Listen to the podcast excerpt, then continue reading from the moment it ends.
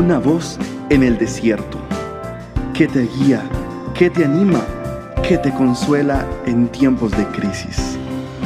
Su dulce voz te da aliento de vida.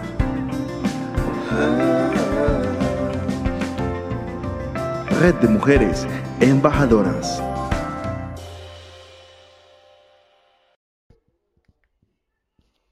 Querida mujer embajadora, hoy quiero decirte que es necesario que cuidemos muchísimo las palabras que salen de nuestra boca. Debemos observar. Hay palabras que son para bendición y hay palabras que son destructivas.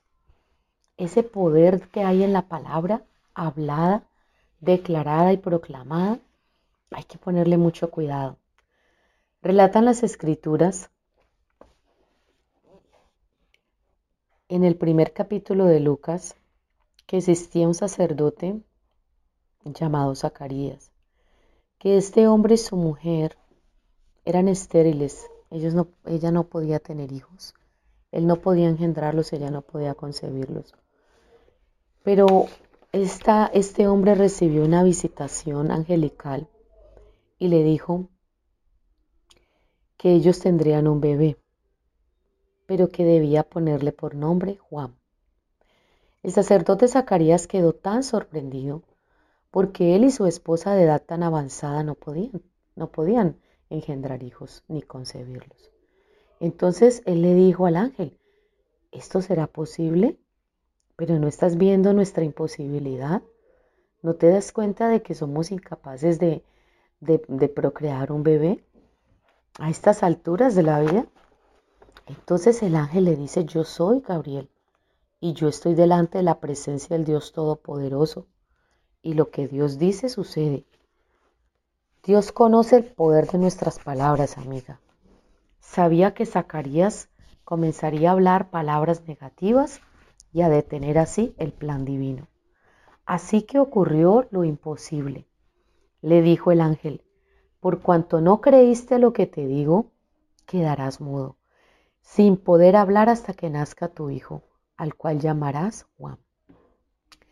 Efectivamente, el sacerdote salió del templo sin poder hablar y no pudo hablar palabra alguna durante nueve meses hasta que nació el bebé. ¿Por qué Dios le quitó el habla a Zacarías? Dios sabía que saldría y les comenzaría a decir a sus amigos cómo eso no iba a suceder. Era imposible que ellos en una edad avanzada pudieran concebir un hijo. Por eso el ángel tomó esa iniciativa y selló la boca de Zacarías, impidiendo así que él profetizara o declarara semillas malas, semillas que tarde o temprano germinarían y podrían malograr el milagro que estaba por gestarse en el vientre de su esposa Elizabeth. Hoy quiero decirte, mujer hermosa, mujer valiente, hay muchos milagros que están por gestarse en tu corazón, en tu ser interior, pero a causa de nuestra incredulidad, a causa de nuestra duda, malogramos el milagro. Decimos, no ha ocurrido nada, eso no es posible, es imposible que Dios obre. No, esta situación nadie la puede detener. Esta situación nadie la puede arreglar. Este marido que yo tengo cada día está peor. Esta circunstancia es más fuerte que yo. Esta deuda cada día está creciendo más en intereses. Va a llegar un momento donde me van a embargar todo y es muy probable que me quiten hasta la casa. Cuando tú estás haciendo esas declaraciones, estás anulando automáticamente la posibilidad de la intervención de Dios en tu vida y a tu favor. Yo te digo hoy, necesitas hacer un alto, necesitas empezar a mirar en lo que estás pensando y lo que estás declarando con tu boca. No puedes permitirte pensamientos negativos, pensamientos de derrota, pensamientos de que nada es posible y pensamientos anticipados te estás anticipando a pérdidas, te estás programando para perder. cuando el Dios de los cielos te ha programado para vencer y para obtener victorias.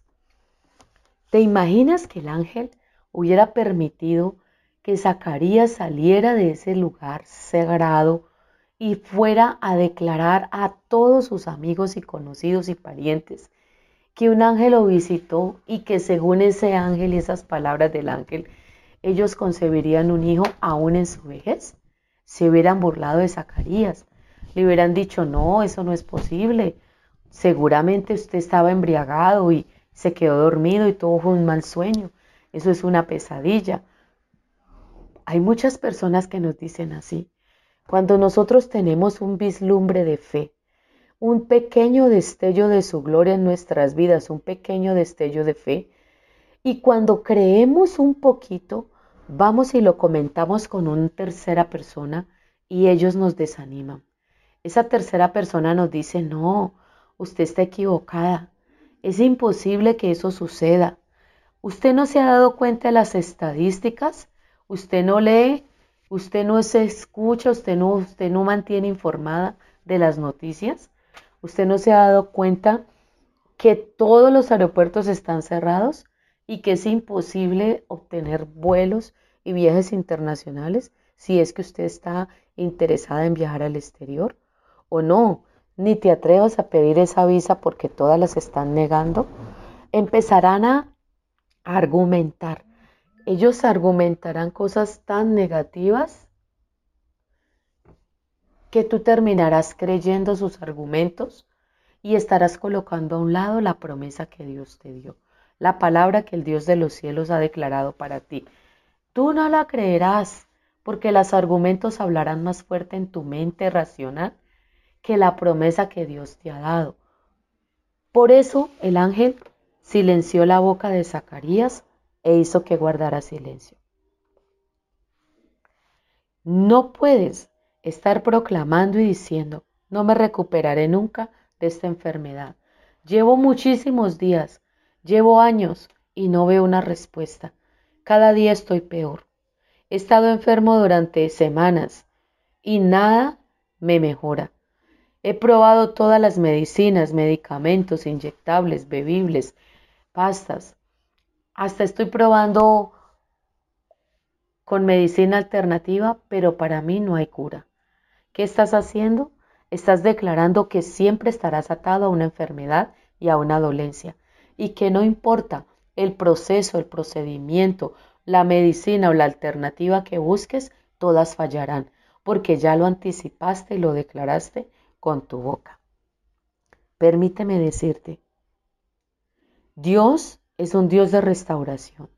Y si tú crees en el poder de la cruz, cuando Jesús murió en la cruz por nosotros. Allí clavó las enfermedades, las dolencias y las opresiones de nuestro cuerpo, inclusive las de nuestra alma. Si creemos en ese poder de redención que Jesús hizo por nosotros, entonces no habrá enfermedad, no habrá dolencia que te detenga. Dios es un Dios de restauración. Dios es un Dios que nos permite alcanzar nuestros sueños. Nuestro Dios no nos dejará en un callejón sin salida. Él siempre abrirá caminos en los desiertos, abrirá caminos donde no los hay. El favor de Dios te cubrirá, el favor de Dios te rodeará, el favor de Dios estará rodeando tu vida, llenándote de confianza y de fe. Lo que Dios necesita es una pequeña semilla de fe una pequeña semilla que le creas. Porque la victoria está en tu boca. La victoria está sencillamente a unos milímetros.